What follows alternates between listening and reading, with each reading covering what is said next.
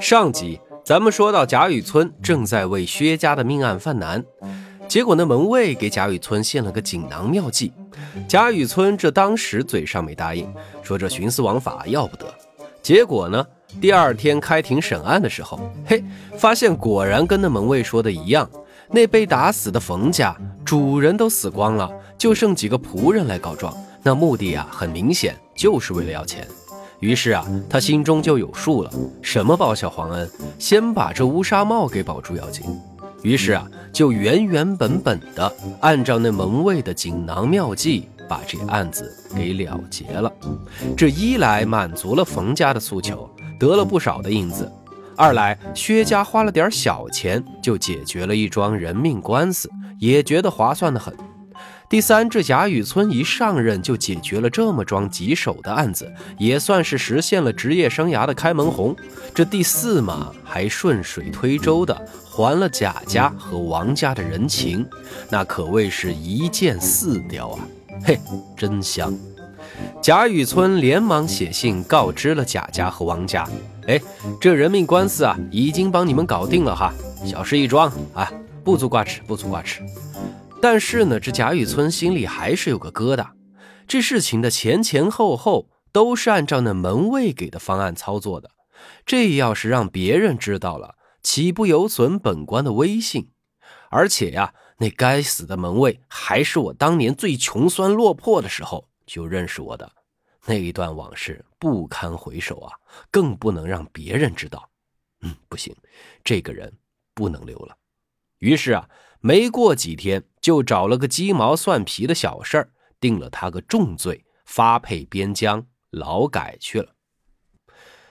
各位同学，听到这里，您一定跟我一样，想要去认识认识那打死人的鼎鼎大名的呆霸王薛蟠吧？其实啊，这薛家呀，并不是那种粗俗的暴发户，那祖祖辈辈可都是书香门第世家。只不过这薛蟠小时候父亲就死了，于是啊，他从小就成了这薛家的独苗。那他妈妈肯定是百般溺爱，百依百顺啊，所以他从小就是这家里的小霸王。加上这家里又是家财万贯的，那他肯定是不爱读书嘛。你说这还读书干嘛呢？家里已经要啥有啥了，对吧？于是啊，这薛蟠就成天在社会上瞎混。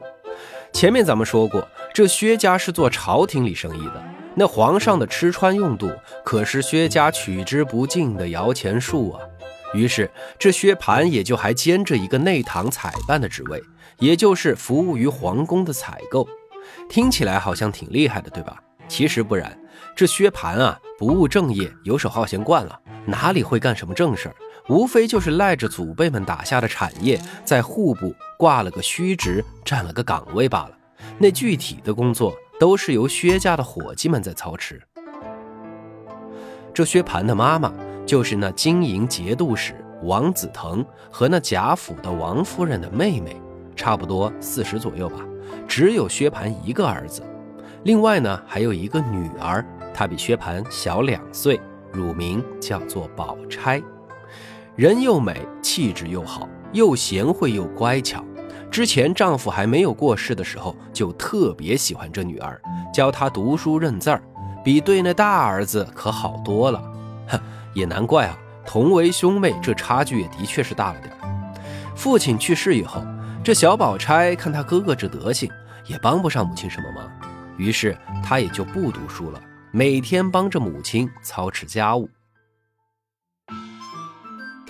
正好，最近有一个千载难逢的好机会，皇上开始选妃了，而且啊，今年的选妃范围扩大了，宝钗这样的商人之女也有资格参选，因此啊，这薛家就准备带着宝钗入京候选。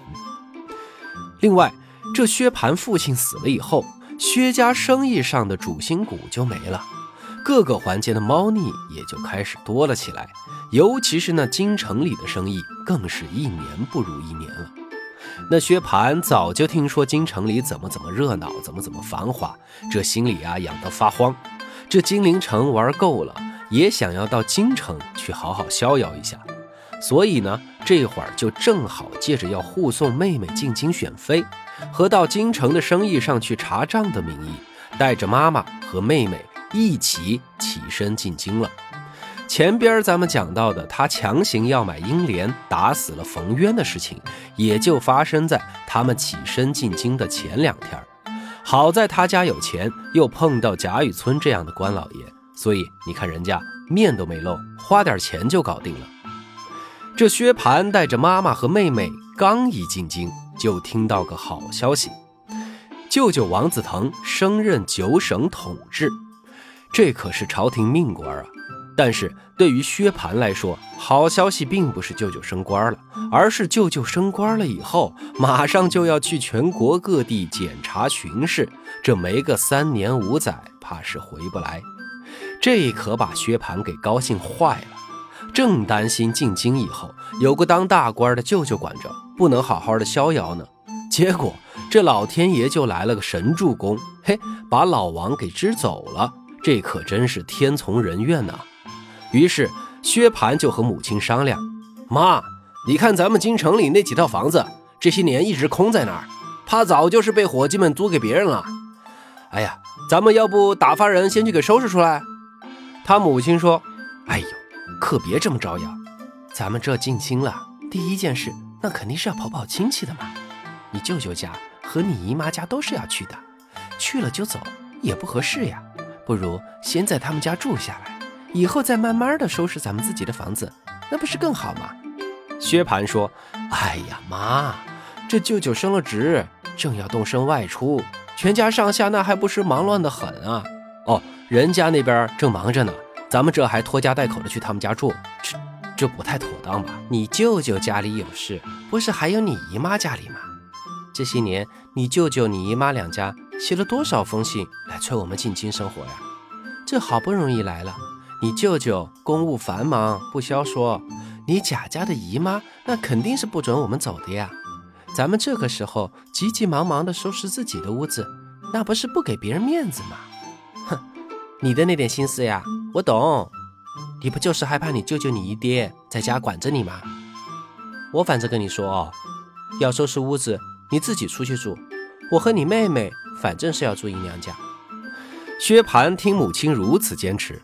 也只好作罢，极不情愿地跟妈妈和妹妹一起来到了贾府。这王夫人呢，眼看着哥哥要出远门，三年五载都回不来，觉得娘家的亲戚没一个在京城里，正觉得寂寞的时候，忽然就听到有人来通报，说姨太太带了大少爷和二小姐合家进京来了，这会儿都已经到门口了。这王夫人啊，不敢相信自己的耳朵，激动的连忙出来迎接。姐妹俩这个岁数相见，各种喜极而泣、抱头痛哭的场面啊，大家可以自行脑补一下。结果等薛姨妈见过贾母，薛蟠拜见过贾政、贾赦、贾珍之后，果然，贾政就派人来跟王夫人说：“说这薛姨太太也上年纪了，咱们外甥呢又还年轻，就别单独在外边住了。咱们家东北角上的梨香园。”刚好有十多间房还闲着，那不如就请人打扫出来，请姨太太、外甥、外甥女就在家里住吧。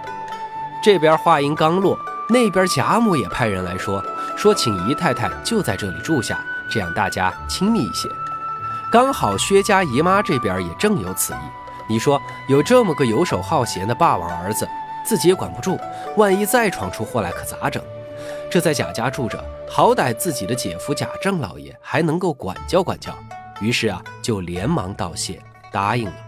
然后呢，又悄悄地给自己的姐姐王夫人说：“这平时的吃穿用度这些费用啊，他们自己承担，不然就不好意思久住了。”王夫人想，只要能和妹妹一起生活，怎么都行，反正他们家也不缺这点钱，于是啊，也就答应了。